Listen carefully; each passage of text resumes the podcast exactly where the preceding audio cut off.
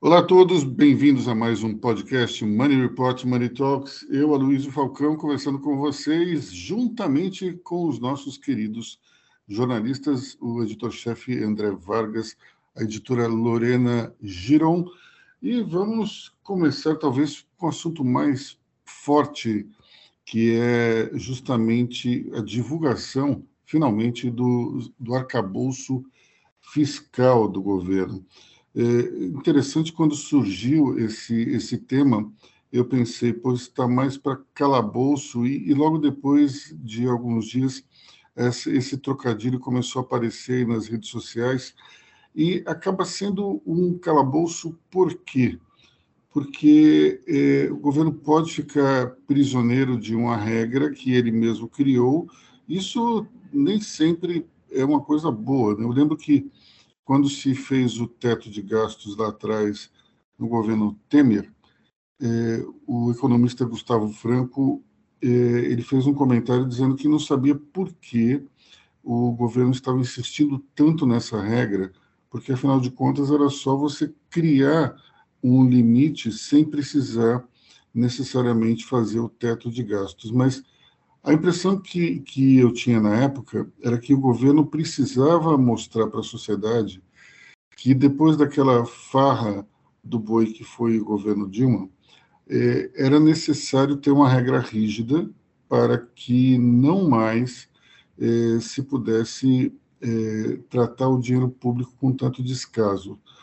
Se você for mais profundamente analisar outras medidas do governo Temer, elas têm essa pegada, como, por exemplo, a lei das estatais, o Estatuto da Petrobras, por exemplo, que evita é, a nomeação de qualquer pessoa para a diretoria e, especialmente, eu, eu tenho a impressão, é, é justamente a, a necessidade que você tem de adequação dos executivos que serão indicados ao cargo. Então, quando a gente olha, é, o governo Temer ele criou algumas amarras que foram importantes para o serviço público. E uma delas que cai agora é justamente o teto de gastos, que vai ser, vai ser substituído por essa nova regra fiscal. O mercado, de maneira geral, ele recebeu bem uma proposta que vem do governo e que mostra uma, uma intenção de se reverter uma situação é, de déficit, ou seja, é, a partir do ano que vem se tenta zerar e depois no ano seguinte se tenta criar um superávit. O que ocorre, porém, é que no mercado existe ainda uma, um certo ceticismo se o governo vai ou não cumprir essas metas. Na verdade, não são. O, arcabouço fiscal é muito mais um conjunto de intenções do que normas específicas. E ele tem uma coisa que me parece um tanto quanto esdrúxula. Ele é, assume que haverá aumento de gasto público e diz que é no mínimo de 0,6% e tem um teto, se não me engano, de 2,4% de aumento. Ora, é, isso vai contra tudo que eu acredito em termos de, de administração pública. Ou seja, a administração pública, ela por si só, por definição, inchada.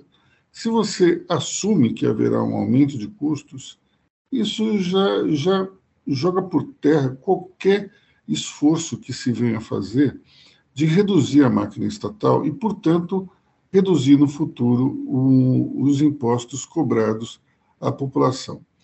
É, além disso, é, é uma coisa que não ficou muito, não foi muito capturada, talvez, pelo, pelo mercado financeiro, mas isso mostra que é, existe um lado ali meio que é, PT de ser na gestão das contas públicas, especialmente quando se cria um piso para investimentos. Ora, é, eu acho o seguinte: a gente saiu de uma situação em que havia um teto e entrou em uma outra que existe um piso. E isso é bastante simbólico. O grande problema do teto era que ele ficava parado e o piso ia aumentando. Ou seja, despesas que eram é, carimbadas, elas acabavam aumentando de ano para ano e você ia perdendo a sua, a sua é, margem de manobra. Agora nós não temos mais exatamente um teto, tem uma outra regra de limite, só que o piso ele se mantém. E o piso ele tem uma, uma regra também para que ele seja reajustado. Portanto, é, eu não vejo, eu vejo com simpatia esse pacote, porque talvez dentro de um governo do PT seja a melhor solução que o ministro Fernando Haddad tem encontrado para compatibilizar ou tentar compatibilizar todos os interesses, mas ele ainda, para mim, é uma grande carta de intenções e a gente precisa ver se isso vai funcionar ou não. Lorena Giron, o que você achou desse novo arcabouço fiscal? Então, achei, assim, até que surpreendente, o mercado recebeu bem, né? Foi, eh, apesar dos pesares, uma decisão interessante, só que como você falou da questão, ainda tem muito medo a questão dos impostos. O que o Haddad disse é que não vai ter novos impostos, que ele não pretende aumentar ou criar, é, ou aumentar a alíquota dos, dos atuais impostos, e que ele quer que a conta vai ser enviada para aqueles que ganham mais. Ou seja, as grandes empresas que estão pagando menos impostos que deveriam, e aí que esse dinheiro vai para o social. Aí o que eu observei é que é uma, tem essa ala que não paga impostos que está que tá, assim, bem receosa quanto a isso. E, mas, assim, é, no geral, o que eu achei interessante do, do Haddad, que eu sempre acho interessante dele, que é ele tratou de novo de enfatizar uma aliança com a Tebet, uma aliança com os com a ala liberal que votou nele, do, que não é só o PT, né? E cultivou essa ideia de, de frente ampla é, e ainda seguindo a base tradicional do PT. Então, assim, é, ainda tem muito né, a, se, a se detalhar, eu acredito, só que eu acho, eu acho que o Haddad é uma pessoa decente, assim, para ter essas discussões, né, para ter essas. para tentar ver os dois lados, equilibrar os pratinhos. Bom, dentro dessa, dentro de, dessa tentativa de equilibrar os pratinhos, o ministro esteve com os senadores ontem, na quinta-feira, e ele disse uma frase é, bastante significativa. Ele falou assim: é difícil agradar a Glaze e Campos Neto ao mesmo tempo. Ou seja, é, é uma tarefa inglória você está entre esses dois extremos é, porque ele acaba sendo bombardeado, é, ou de um lado pelo mercado, não necessariamente pelo presidente do Banco Central, que é uma pessoa elegante, mas é, a presidente do PT, ela o tempo todo está cutucando, está infernizando. Isso é realmente uma coisa meio complicada. Essa história do arcabouço fiscal ela acabou sendo muito importante para o governo, porque conseguiu, de, de certa forma, abafar a repercussão da volta do ex-presidente Jair Bolsonaro ao Brasil. Ele, ele pousou em Brasília 6h37 de uh, quinta-feira, uh, numa data que tem um certo simbolismo para ele, uh, que é a véspera do 31 de março, que, para quem não se lembra, justamente a data do, do movimento que levou à deposição do presidente João Goulart e início da ditadura militar. Aqui, aqui eu acho que vale um comentário interessante, que é o seguinte: é, na verdade, o movimento se deu no dia 1 de abril, só que para que não ficasse, digamos, uma data que pudesse ser debochada, então é, se passou para 31 de março, é, enfim. Mas o presidente, o ex-presidente Jair Bolsonaro veio, voltou ao Brasil, é, foi bastante cumprimentado no seu voo, voo que era de era um voo inteirinho de classe econômica. Ele sofreu apenas um, um apupo que foi um passageiro que gritou cadeia para ele. Mas, de certa forma, Bolsonaro mostrou que tem ainda uma grande popularidade, porque foi bastante assediado para tirar fotos no, no aeroporto de Orlando e também durante o voo. Uh, chegando aqui, ele se reuniu com deputados do PL, seu partido, e disse uma frase interessante. Ele falou: agora a bola está com vocês.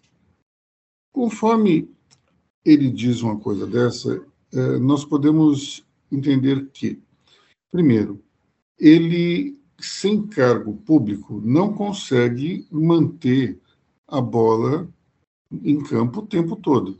Porque, afinal de contas, você precisa criar um factoide atrás do outro para poder ficar na imprensa. Isso é meio complicado quando você não tem um cargo público. Ele não tem nenhum. Ele é o presidente de honra do PL. Basta ver, por exemplo, quantas vezes o Valdemar da Costa Neto, que é o presidente do PL, consegue emplacar é, suas declarações na imprensa. Não é todo dia. É com alguma frequência, uma frequência boa, mas ele não consegue se manter em evidência o tempo todo. Com o Bolsonaro vai ser algo parecido. E ele vai ter que ter uma, um jogo de cintura incrível para não se desgastar nessas aparições. Ao mesmo tempo, o, ex-presidente vai precisar se reciclar em termos de assunto. Ele vai ter que mudar o seu, a sua abordagem habitual de teorias da conspiração e tal, e vai ter que ter uma, uma crítica mais direta ao presidente Luiz Inácio Lula da Silva. A impressão que eu tenho é que ele vai nessa linha de antagonizar, mas de uma certa forma parece que ele, que ele está esperando algum tipo de inegibilidade. Ele parece entender que o, o Tribunal Superior Eleitoral vai criar algum tipo de dificuldade para que ele seja candidato em 2026. Se ele não for candidato, nós temos uma possibilidade muito grande de ele ser muito mais um apoiador às campanhas do que necessariamente um, um, um candidato em si. Vamos aguardar, ver o que, que vai acontecer, mas a impressão que eu tenho é que enquanto não for definido esse papel de Bolsonaro, se ele é o candidato ou se ele é um apoiador, é, talvez ele, ele ainda fique um tanto quanto hesitante. Mas, é, de qualquer forma, ele entendeu que precisa ser o porta-voz da oposição. Até aqui, ninguém conseguiu ocupar esse cargo. Nesses 100 dias de governo Lula, é, Romeu Zema tentou é, puxar para si essa tarefa, não conseguiu. O próprio Valdemar também tentou e não conseguiu. E ele, com três declarações, conseguiu foi extremamente abafado, como a gente falou aqui antes, mas teve um espaço bem considerável no próprio dia. No dia seguinte, quando você olha os jornais, nem tanto. Mas é, naquela manhã de quinta-feira só deu Bolsonaro. Diga, Lorena. Então, é, a gente acha que o Bolsonaro está saindo na pior, que está com problemas, e, e ele volta a mesmo tendo o arcabouço fiscal barrando um pouco ele, ele ainda volta sendo centro das atenções, né? Pelo menos para a oposição. E, assim, ok, a expectativa provavelmente dos aliados dele e dos apoiadores era que ele voltasse uma multidão gritando mito e, e as manchetes fossem povoadas por notícias sobre ele e os adultos estavam um pouco mais ocupados com coisa mais importante, né? E é o que você falou, ele escolheu a véspera do aniversário do golpe militar, então daria aquele destaque, né? O mito tá on, ele chegou para colocar as coisas em ordem, mas não é bem o que aconteceu. E assim, é, os aliados dele provavelmente contavam com essa exposição gratuita. Só que o, o, próprio Jair Bolsonaro falou que não quer, não vai liderar nenhuma oposição, que ele quer participar com o partido como uma pessoa experiente, vai ser um, um guru, né, do, das próximas eleições. E assim, é, o que na verdade contraria a expectativa do PL, né? Que eles estão esperando o Bolsonaro para ser esse líder da oposição que é como você falou, Luiz. É, eu estava até discutindo com um amigo ontem sobre isso.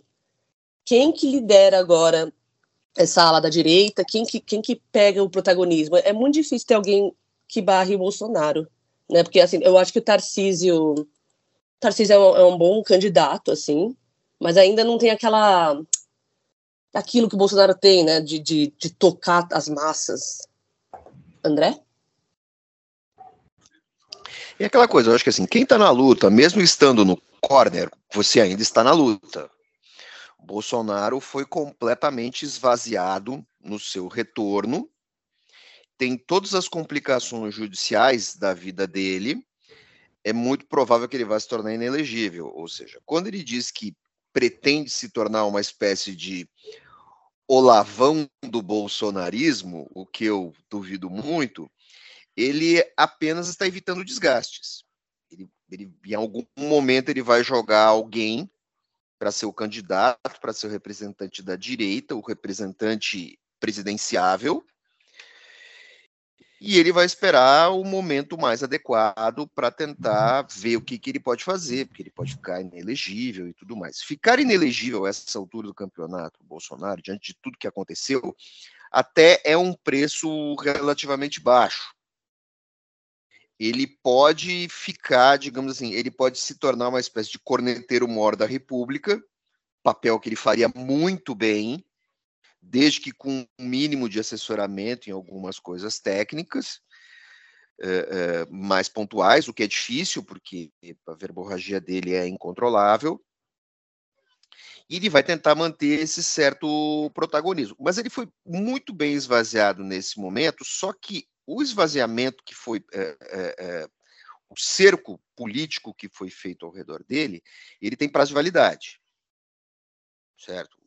Digamos assim, ele, ele sofreu uma espécie de vingança de Flávio Dino, que foi alvo do bolsonarismo, foi o sujeito que foi pego de calças curtas no 8 de janeiro e tudo mais. É, é, e também, ao mesmo tempo, a, a, essa oportuna pneumonia do Lula, né, que adiou a viagem dele para a China, tudo isso serviu para esvaziar o que seria o momento de glória do, do, do, do Bolsonaro. E aí nós precisamos voltar a um tema anterior, que é assim, o quão austero e o quão ousado vai, é, é, vai ser o novo arcabouço. E tem que ver se aonde esses sinais vão se aplicar. Porque e, e, o, o que está aparecendo nesse momento, é, sob, algum, sob alguns aspectos, é, o Haddad está tentando se apresentar como um, é, um Paulo Guedes mais leve. E se você considerar. Pode falar, então, Luiz. E talvez um candidato à sucessão de Lula já em 2026, se Lula não quiser ser o, o próprio sucessor, né? Isso está meio posto desde o início. Né? O Lula já, já disse que não, não tem idade para tentar uma reeleição e tudo mais. Agora, mas vamos ele, reparar. No... Ele andou dizendo que, olha, talvez não seja bem assim. É impressionante. É lógico como, que ele ia falar. É impressionante como o poder ele tem esse, ele tem esse atrativo. Né? Lembra que Bolsonaro foi eleito dizendo que não queria ser reeleito. E no primeiro mês ele falou em reeleição. No primeiro mês, o Lula, se não me engano, no, em, em fevereiro, disse: não, vamos ver mais para frente se eu posso ser ou não candidato. Não deixou a porta totalmente fechada, não. A Dilma fez a mesma coisa e o Fernando Henrique, inclusive, mudou a emenda da reeleição. Ou seja, né? E o Collor não conseguiu ir adiante. Né? O, o... Michel, Michel, Michel Obreve não teria como. Não, não tinha capital político para isso. Mas, André, deixa, deixa você falou do Flávio Dino, eu vou lembrar de uma coisa que, que é interessante. Lembra que no início do governo Bolsonaro ele falou que o pior desses governadores de Paraíba era o Flávio Dino? Lembra disso? Porque o, o, o Bolsonaro sempre teve as suas armas apontadas para o Flávio Dino, é, porque o Flávio Dino certamente era o, o governador do Nordeste que mais fortemente faria oposição, que mais capital político tinha, até porque desbancou o clã Sarney. E o Flávio Dino, naquele momento, o Flávio Dino não era petista. E, o, e o Flávio Dino, assim, muito mais do que o governador do, do Piauí, o Flávio, Dino, o Flávio Dino é uma estrela em ascensão. Maranhão. Né? É, o governador do, do, do, Piauí, que também era petista. Uhum. É, é, é, e o Flávio Dino, se você olhar, ele tem uma carreira, considerando esses medalhões da política, ele tem uma carreira de 17 anos na política. Conseguiu se eleger governador duas vezes. Tudo bem, para um estado pequeno, pobre, um monte de problemas, mas assim, ele tem algum, algum capital, e, e um desses capitais políticos dele é o grande. O, o grande conhecimento jurídico que ele tem. Flávio Dino é um cara que pode, pode estar jogando pedras no caminho do Bolsonaro. Bolsonaro é pessoa física, né? Por todas as mancadas que ele tem dito. E Flávio Dino anda muito bronqueado com o Bolsonaro desde que foi pego de calças curtas no 8 de janeiro. Ou seja, tudo que foi feito é, nas últimas semanas para cá foi teve a mão do Flávio Dino, certo? Como resposta Uh, se vocês, uh, alguém aqui assistiu os momentos cômicos do Flávio Dino na CCJ? Não. Flávio Dino foi atacado barbaramente pelo, por deputados bolsonaristas, e, mas assim, atacado com aquela verve quinta série do bolsonarismo raiz. Flávio Dino simplesmente esperou a vez de dar suas respostas e esfregou a cara de todo mundo, esfregou cara, o nariz de todos os bolsonaristas no asfalto. Assim, coisa de causar gargalhadas. Então, assim, ele se mostrou, pelo menos politicamente, na arena política interna, um cara muito preparado e, sem trocadilhos, um adversário, um oponente de peso, por assim dizer, né? Nossa Senhora, agora você, você aproveitou aquela deixa que o Lula deu lá, lá atrás, né, chamando o, o ministro da Justiça de gordinho. É, o, meus caros, tem outra coisa interessante a respeito da volta de Bolsonaro, que ele mais ou menos se programou para voltar quando ele acreditava que o escândalo das joias já havia se arrefecido. E justamente na véspera da sua volta, o jornal Estado de São Paulo traz à tona que havia um outro estojo de joias com um Rolex de ouro branco cravejado de brilhantes no valor de 364 mil reais. Estojo esse que teria ficado é, a, sob custódia do ex-campeão mundial de Fórmula 1, ex-tricampeão, aliás, Nelson Piquet, é, e isso é bastante significativo. Por quê? Porque já tínhamos passado pela, pelos dois estojos anteriores. Um que ele tentou resgatar na alfândega através dos seus auxiliares e o outro que ele já tinha recebido e mantido sob sua posse. Então, se nós tivéssemos de fato uma intenção de transparência, ele deveria ter falado logo em que ele devolveu o segundo: olha, tem um terceiro aí, mas ele ficou quieto.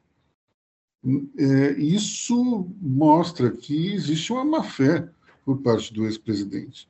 Se você tem, se você foi instado a devolver um estojo com um relógio e joias que você ganhou de um governo é, estrangeiro, olha, se você tem um terceiro estojo do mesmo governo, você não fala nada, você fica quieto. Isso mostra que havia um interesse, claro, de manter é, é, essas joias sob seu poder. É, depois é, ele, ele declarou que, ah, mas eu não tinha a menor intenção de usar. Então você tinha intenção do quê, presidente? Vender? Se bem que ele falou que a Michelle, que as joias eram para Michelle. Ah, mas tinha um relógio de, de ouro, não era, era um relógio masculino. É. Não, não é um é. relógio, não era um relógio feminino aquele. Diga, André. E ele falou que não quer devolver as armas. Desculpa, pode falar. Tem o kit Rolex, tem o kit da Chopard e tem o kit dos diamantes da. O kit dos diamantes que vai parar no museu, porque depois dessa, depois de tudo que aconteceu, uma primeira dama só vai envergar aqueles diamantes daqui 100 anos. Quando esquecerem, então, quando esquecerem dessa história toda, né? Porque é, é muito complicado você ter uma, um, uma joia, por mais bela que ela seja, foi o epicentro de um escândalo. Você vai usar no momento em que um colar de diamantes é, que, que sofreu esse tipo de exposição ficar no, no pescoço de uma primeira-dama, é, é, vai ser imediatamente noticiado por todo mundo. Então, para quê? É, né? são, as, são as joias malditas da presidência. É, exatamente. Já virou, já virou isso. Não tem, não tem para onde. E outra coisa, mas o vazamento, né? O vaza, porque assim, vamos, vamos falar português. Vamos falar português. A, a presença das joias na guardadas numa fazenda do Piquet é, tem coisa que a imprensa consegue descobrir, mas tem coisa que a imprensa só consegue descobrir com vazamento vazamento seletivo. Então, o governo praticou, tenho quase certeza, posso afirmar, não estou tirando o mérito do jornalista que, que escreveu, a equipe que escreveu essa matéria, mas assim, vazamento seletivo. Vazamento seletivo direcionado justamente a um jornal conservador que ataca muito o Lula, mas que não deixa de fazer jornalismo quando a bola quica na sua frente. O Estadão apurou, mandou ver, chutou um furo de reportagem e se esvaziou mais ainda o Bolsonaro. E nesse momento, e tem um outro, e tem um outro detalhe é, que passou batido. Vamos lá. É, Bolsonaro foi convocado. O primeiro pronunciamento oficial, digamos que vai ser na PF na quinta-feira. Mas tem um detalhe nessa convocação. Também foi convocado o tenente-coronel Cid, que foi a última pessoa a mandar um ofício para a Receita tentando resgatar os colares de diamantes. É, ao convocar o coronel Cid, que era o ajudante de ordens do Bolsonaro, é, o governo o governo, a PF, ela comete um ato político interessante, com, com, com, com repercussões políticas, porque ela aponta uma estaca para os militares. Olha, sem contar que Coronel Cid era o sujeito que, saindo do governo, iria para a Força de Intervenção Rápida do, do, do Exército, que é uma força profissional que fica instalada em Goiás. É, essa força de intervenção rápida ela serve para duas coisas. Primeiramente, é, executar a defesa da base aérea de Anápolis, onde ficam os interceptadores da FAB em caso de invasão. Então, toda a base tem uma força de reação para lhe proteger em solo e também fazer a proteção de Brasília, a proteção externa, caso as forças de segurança de Brasília, o exército, os militares instalados na cidade não consigam fazer qualquer tipo de contenção se necessário.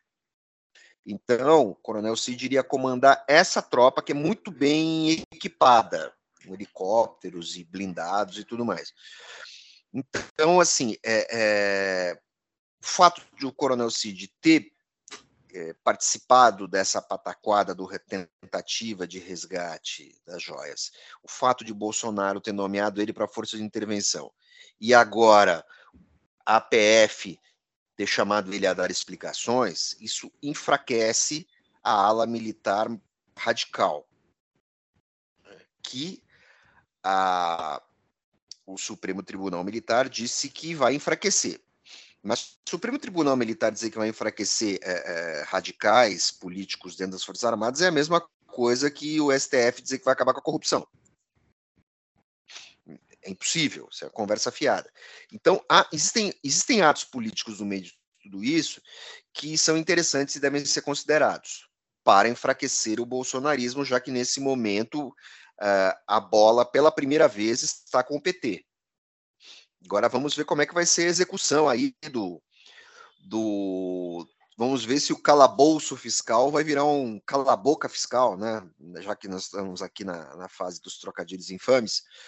Vamos ver como é que vai ser isso. Bom, vai ser um parto. Vai ser um parto, Luiz. Ah, sem dúvida. Essa questão aí das joias, para a gente encerrar, é, ela mostra que, no mínimo, o presidente Jair Bolsonaro usou de malandragem. No mínimo. O que é complicado, porque, afinal de contas, ele construiu a sua imagem como uma espécie de paladino do, da moralidade e da honestidade. Então, isso é, meio, isso é bastante complicado para o futuro político. Porém, os seus seguidores mais fiéis eh, sacam novamente aquela carta de E o Lula, dizendo que o Lula também se apropriou de presentes e tal. Essa história é muito complicada porque a regra dos presentes não é uma regra exatamente muito antiga, eu acho, se não me engano, ela surgiu no meio do governo Dilma. Mas vamos lá, vamos supor que seja, seja anterior ao Lula. É, se não me engano, ele devolveu os presentes que, que a autoridade mandou serem ressarcidos. Mas vamos supor que ele não tenha feito isso, ele tenha um número enorme de presentes é, que foi apropriado por ele. Uma frase antiga que eu esqueci agora quem é que diz, que fala o seguinte: o certo é o certo, mesmo que ninguém o faça. O errado é o errado, mesmo que todo mundo faça. Então, vamos dizer que Lula tenha feito errado. É condenável, igual, talvez até mais, em, função de um número que ninguém sabe exatamente qual que é de presentes não devolvidos. Agora, o fato é o seguinte: uh, Bolsonaro ele se apropriou de um bem que é, não era dele. A regra é muito clara nesse caso. Não é algo personalíssimo não estava, é, não era algo assim que pudesse dizer só para ele. Não, e é um bem com um valor alto. E daí ele, flagrado nessa situação, instado a devolver esse bem, ele tinha um outro igualzinho, ou pelo menos da, na mesma característica, que ele ficou em silêncio. Só foi revelado por conta de um vazamento ou de um esforço de reportagem, mas aí fica realmente difícil manter essa hora de austeridade, honestidade. Muito ruim. Vai, e vai saber se não tem mais, né? Bom, é... É, tem um, Luiz, tem um detalhe, né? Assim, se esses presentes fossem dados por empresas, por empresas, é, ficaria muito claro aos olhos e ouvidos dos eleitores que estava errado um presente de governo.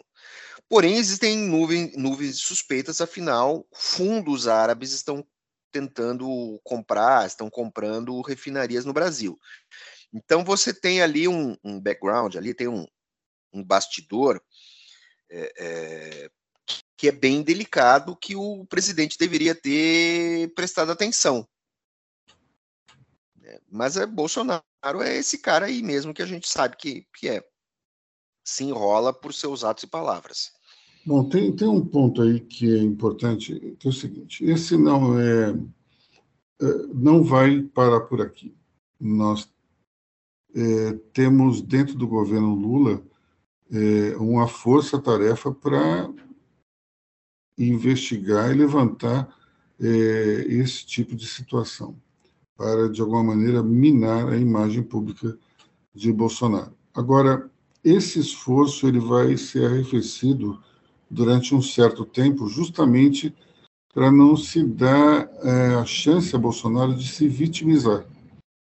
Então, nós temos aí um, um, um, talvez um mês de, de, de, pausa e, novamente, ao final de abril, começo de maio, volta é, uma rodada aí de, de denúncias, porque é, com o presidente fora, a chance dele se vitimizar, se vitimizar era menor. Com ele aqui, é meio que dá um palco para ele voltar a, a, se manifestar pela imprensa, e isso o PT não quer fazer. Então, é, estão é, segurando um pouco os eventuais cartuchos para voltar à carga um pouco mais para frente. Vamos falar de STF, pessoal. O, o, ministro Ricardo Lewandowski anunciou ontem que vai sair antes da hora, vai, sair, vai se aposentar no dia 11, é isso?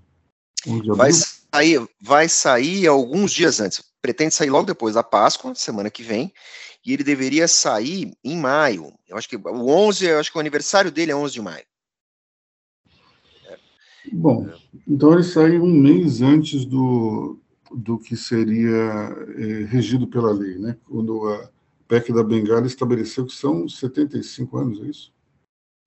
Exatamente. O aniversário dele é em 11 de maio, daí, daí é confusão, e ele vai sair um mês antes, pediu, ele já tinha é, comunicado o Lula, e isso coloca uh, algumas urgências. Né? Quem vai ser o, o, indicado por Lula?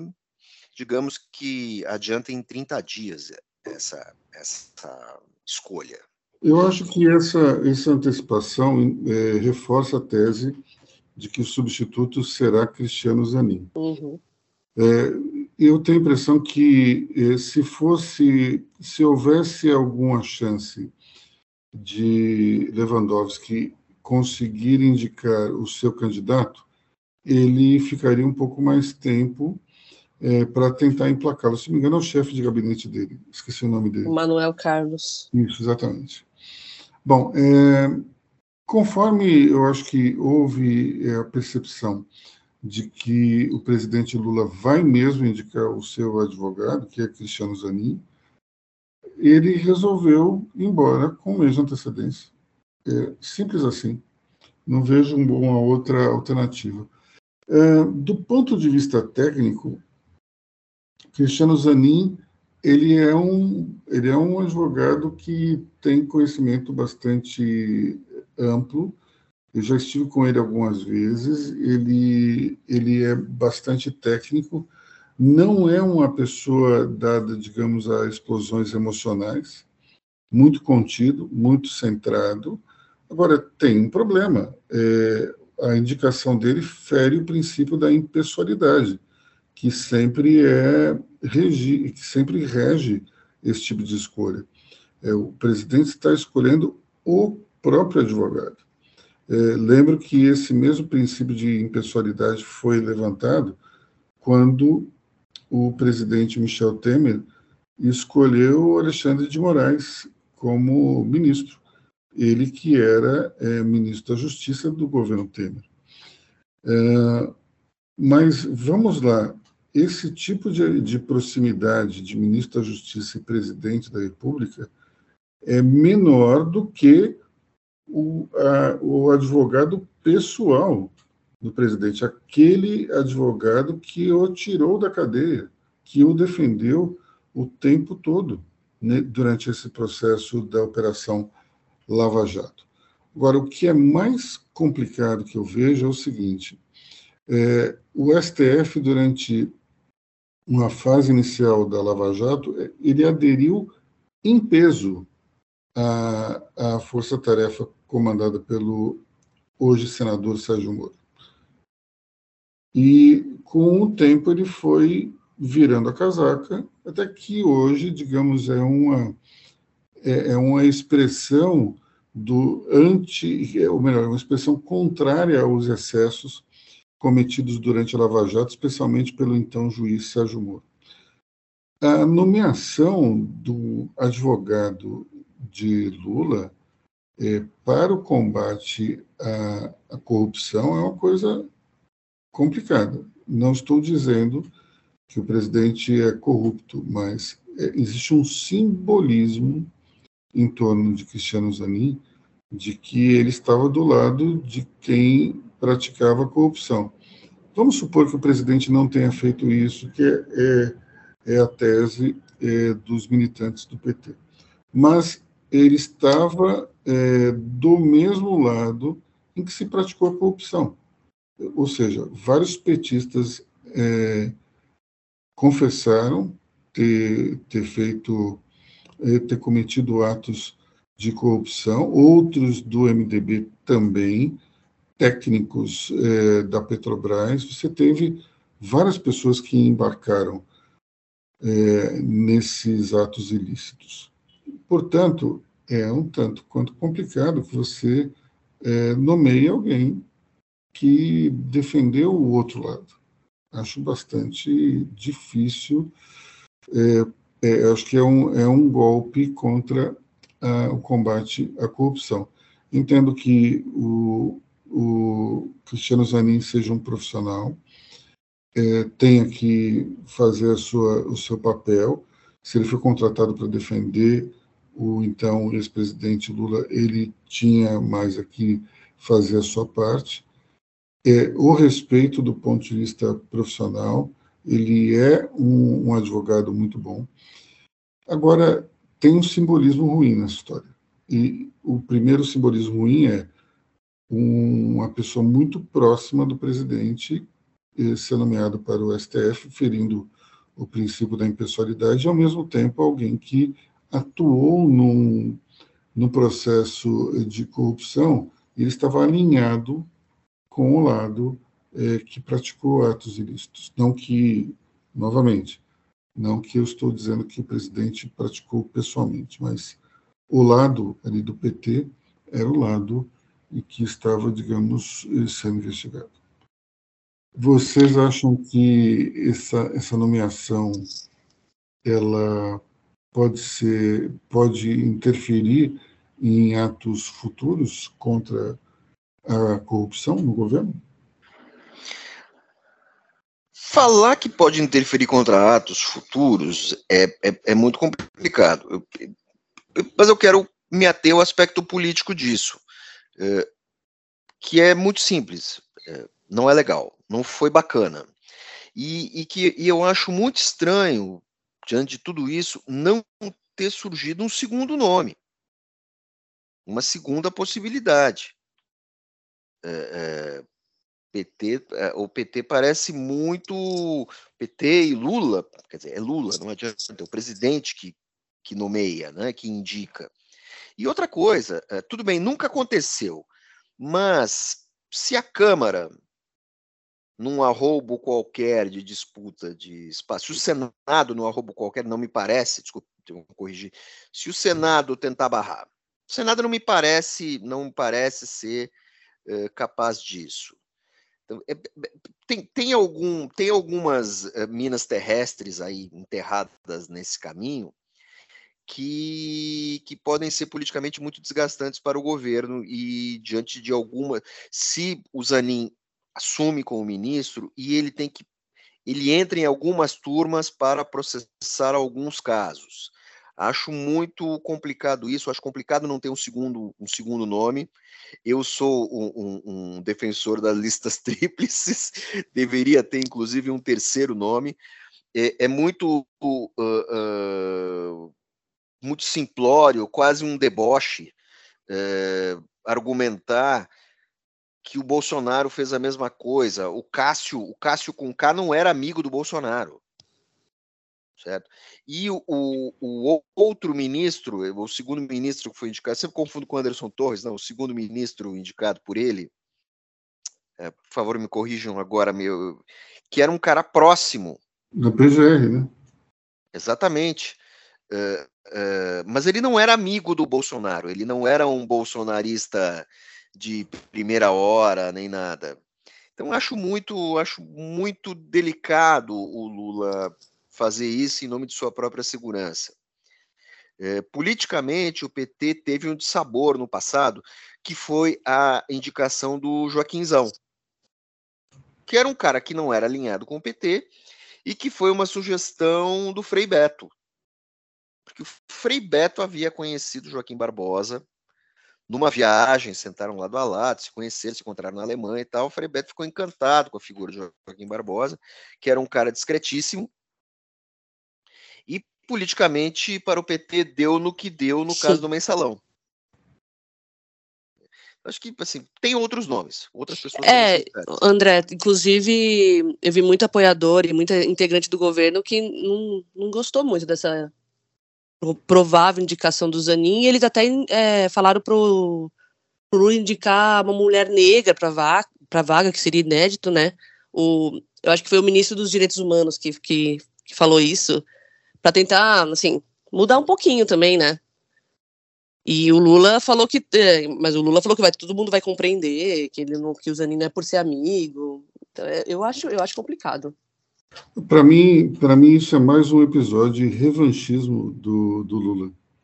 É, é uma forma de ele, digamos, é, conseguir é, passar, é, talvez apagar o passado, talvez engolir, fazer com que a sociedade engula a versão dele. É, é aquela história, é a redenção dele. ele não só foi é, libertado, o processo voltou a estaca zero, foi anulado, ele virou presidente e agora ele, ele coloca o seu advogado como ministro do STF. Bem escorpiano. É. E quem vai defendê-lo depois? Porque esse processo vai, vai andar, esse processo vai ter que andar em algum momento depois. Não será o Zanin, mas o Zanin, se não se julgar impedido, vai, vai acabar examinando um processo que ele esteve envolvido antes. É complicado. Não é bom. Nunca é bom. É, vamos encerrar com uma notícia internacional que, para mim, é extremamente preocupante.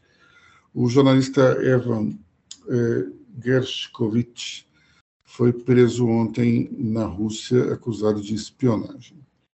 E esse é o tema da minha coluna de hoje, porque é, é tal história. Se, se esse fosse um bom disfarce para um espião, sinceramente, é, o, o, James Bond, por exemplo, ele não seria um executivo da Universal Exports, ele seria um, um, um jornalista que viajaria pelo mundo inteiro. Ora, quando você é jornalista, você está se expondo o tempo inteiro. Você não consegue é, nunca ser discreto, porque, afinal de contas, você tem que entrevistar as pessoas, investigar, no bom sentido, algum assunto, mas ser é, espião é uma coisa assim, inacreditável.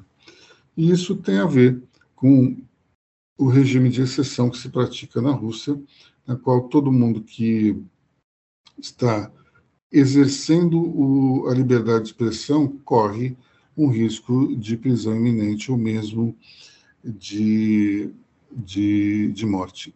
Eu queria é, sugerir que todos que estão nos escutando vão até o, o YouTube e acessem um comercial feito pelo Washington Post no Super Bowl de quatro anos atrás, é, que fala o seguinte. É, é muito interessante porque no original esse texto é lido pelo Tom Hanks e é muito melhor do que eu.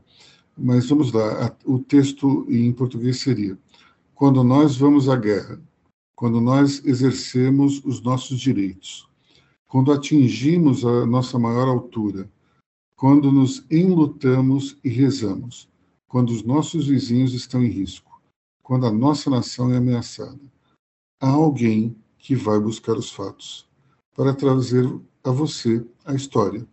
Não importa o custo, porque saber nos empodera, saber nos ajuda a decidir, saber nos mantém livres. Então, o comercial se encerra com o slogan do Washington Post: A democracia morre na escuridão.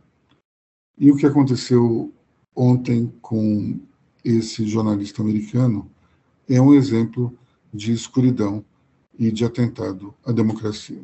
Então, essa história ela precisa não morrer dentro dos assuntos diários, ela precisa ficar em evidência, porque senão esse jornalista, esse profissional da imprensa, vai mofar na cadeia é, russa, onde é, 100% dos processos movidos nesse sentido são de condenação.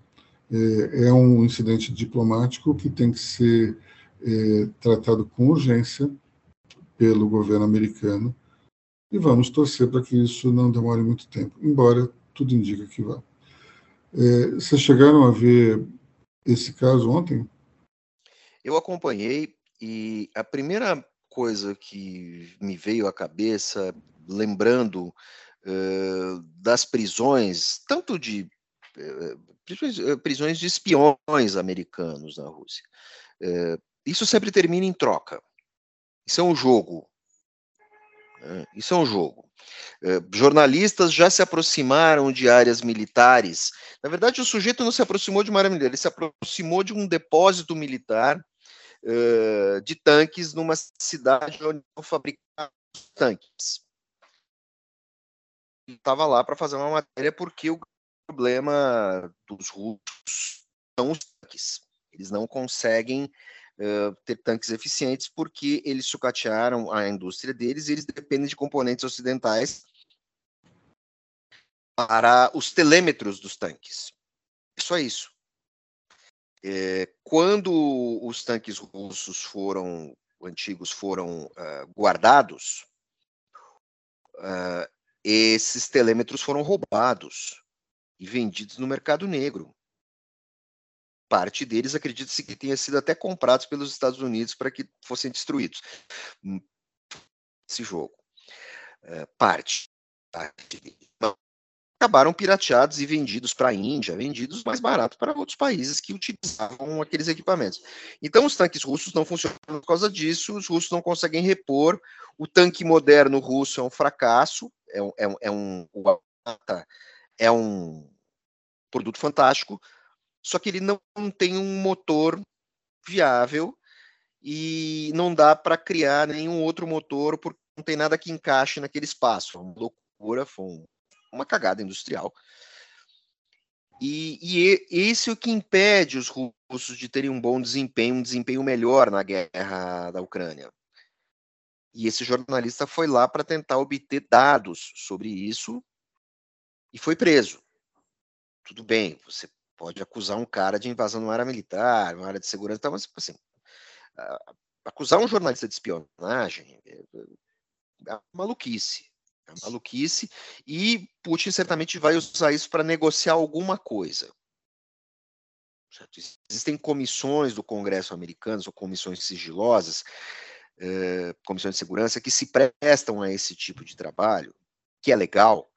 Então, assim, Putin vai, vai usar isso. Nesse jogo ali não, não tem santo, certo? Putin vai querer usar a, a, a, figura, esse cara, não sei por que outros jornalistas de outros países não foram presos. Certo? Porque tem muito jornalista alemão na Rússia e, e, e, esse cara do, do esse americano é, assim, é muito oportuno. Não ia ter efeito nenhum para os Estados Unidos se fosse preso um jornalista canadense, jornalista norueguês, jornalista francês. Foi muito. A prisão desse cara foi muito telegrafada. Bom, eu queria encerrar a nosso, nossa gravação contando histórias sobre jornalista e espião. Nos anos 90, e quando estava na exame, tinha um repórter que cobria a área de cartões de crédito. Em volta e meia, eu recebia uma ligação do diretor de comunicação de uma empresa é, específica, falando que esse meu repórter fazia muitas perguntas e que o chefe dele achava que ele era um espião da concorrência. E eu falava assim, cara, mas isso não faz sentido. O trabalho dele é justamente perguntar. É, e para poder escrever, muitas vezes ele pergunta coisas que não, não são é, escritas, mas que são necessárias. E, portanto, é, a pergunta é uma ferramenta do jornalista. Bom, enfim, isso ocorreu várias vezes durante um período de dois anos. Até que é, depois de escutar muito que o fulano era um, um espião da empresa tal, o chefe desse diretor de comunicação, que era o principal executivo da empresa, foi contratado pela concorrente, que ele acusava o jornalista de ser é, filiado, é, ser um espião daquela empresa. Então eu chamei o jornalista e falei assim, olha, fulano de tal, que dizia que você era o espião da empresa tal, acaba de ser contratado por essa empresa. Então nós já descobrimos quem era o espião dessa empresa. Era ele mesmo. Enfim, muito comum alguém achar que jornalista é espião dos outros, né? Infelizmente, essa é, um, é uma realidade que ocorre. É, quem nunca. Uh, repórter, digamos assim, repórter de, de, de rua e repórter de corredores do poder, sempre, sempre, em algum momento, você acaba enfrentando a pergunta assim: mas para quem você trabalha? E eu sempre disse: olha, é só você olhar no expediente do veículo, lá, o nome que tiver mais em cima é o cara para quem eu trabalho. Bom, pessoal, é, vamos ficar por aqui, né? Mais de uma hora de gravação. É, eu desejo a todos aí um grande fim de semana. Semana que vem não estarei aqui, portanto, o, o podcast será com André Vargas. Vai ser no meio do, da Semana Santa, então talvez vocês tenham que fazer uma gravação antecipada, não sei. É, fica para aquele que está na posição, a decisão fica para aquele que está na posição mais alta do expediente, é o próprio Vargas. Então, é ele que sabe o que vai fazer. Tchau, pessoal. Bom fim de semana. Será, será quinta-feira. Pronto. Grande abraço, bom final de semana, porque afinal o plantão é meu. Obrigada, ouvintes. Bom fim de semana e até semana que vem.